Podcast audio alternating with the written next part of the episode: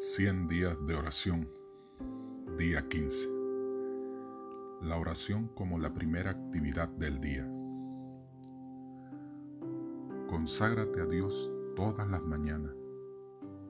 Haz de esto tu primer trabajo. Sea tu oración. Tómame, oh Señor, como enteramente tuyo. Pongo todos mis planes a tus pies úsame hoy en tu servicio. Mora conmigo y sea toda mi obra hecha en ti. Este es un asunto diario. Cada mañana conságrate a Dios por ese día. Somete todos tus planes a Él para ponerlos en práctica o abandonarlos según te lo indique su providencia. Sea puesta así tu vida en las manos de Dios y será así cada vez más semejante a la de Cristo. El Camino a Cristo, página 69.